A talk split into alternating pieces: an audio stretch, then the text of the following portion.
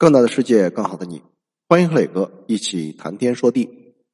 在电视剧《军师联盟》中，司马懿在高平陵之变前说了一句流传很久的话：“我做了一辈子别人的手中刀，这一次我要做执刀人。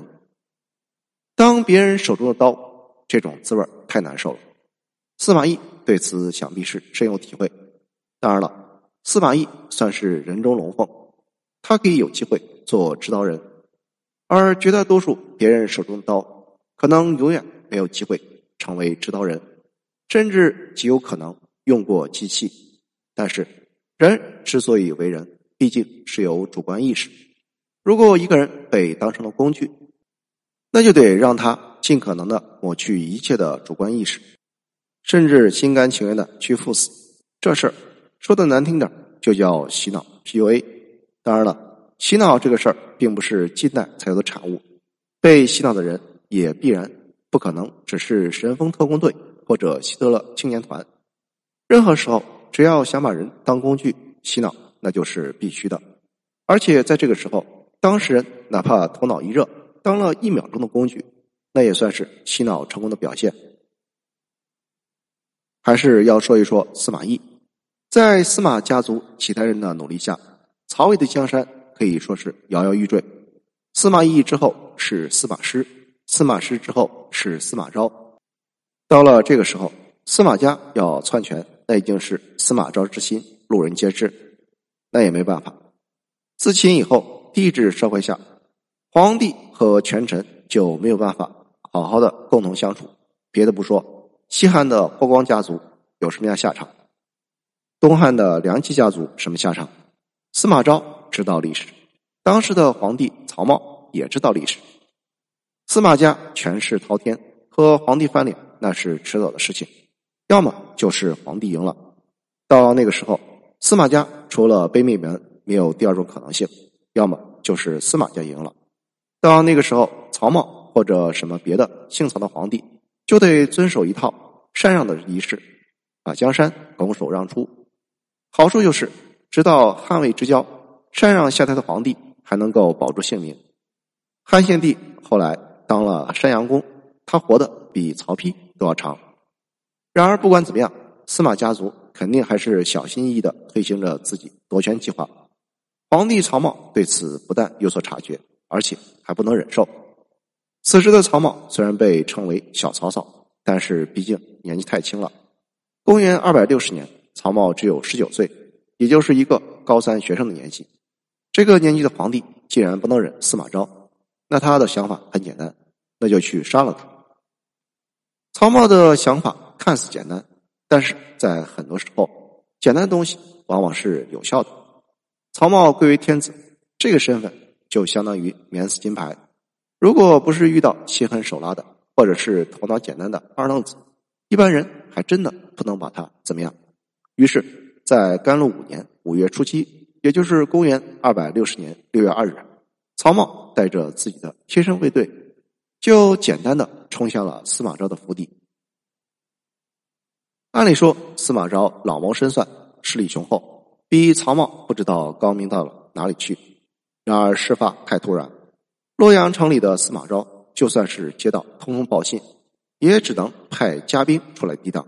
而这个时候，曹髦的身份是管用的。皇帝陛下遭遇的第一对敌人是司马昭的弟弟屯骑校尉司马攸及其部众。曹髦左右之人怒声呵斥他们，士兵全都被吓走。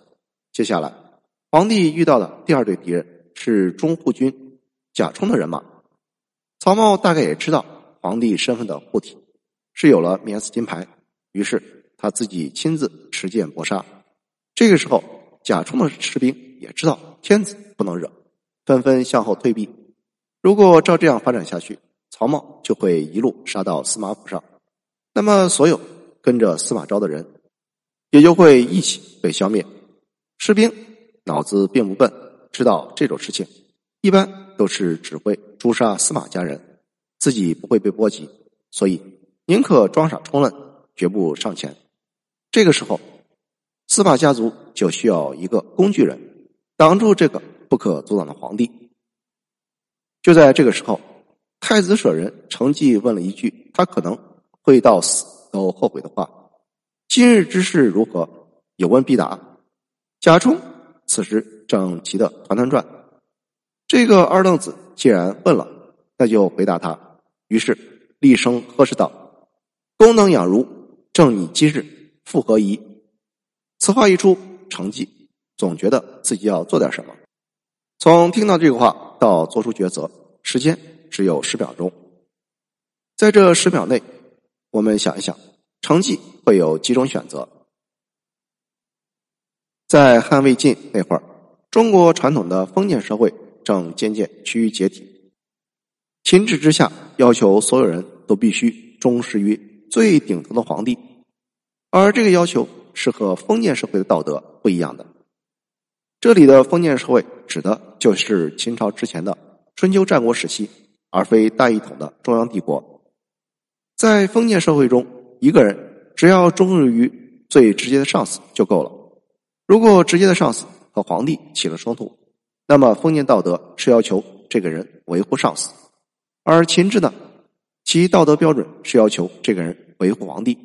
举个例子，春秋时期的伍子胥，在当时的封建道德下值得称颂，但是他的行为在秦制道德下必须谴责。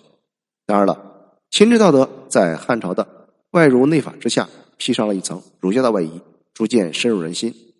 然而，不管怎么说，程绩所面临的都是一个不可调和的矛盾。他的顶头上司贾充。和司马家族以及皇帝本身，这两股势力不共戴天。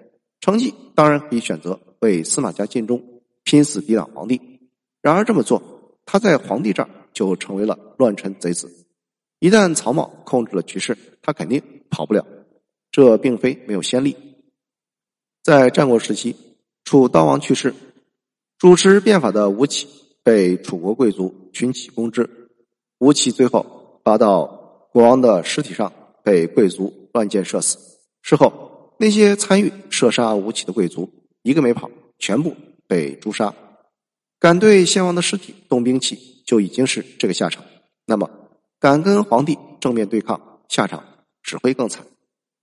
而且，贾充说的话非常隐晦：“养了你这么久，正为今日之事。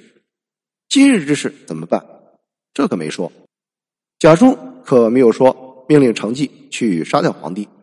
如果程绩杀掉皇帝，不用说，他肯定要被当做替罪羊处死。而这也是之前的那些士兵不敢动手抵挡皇帝的理由。而且呢，程绩好歹也是个官员，他能不能不自己动手，指派手下人去干这个脏活，恐怕也不行。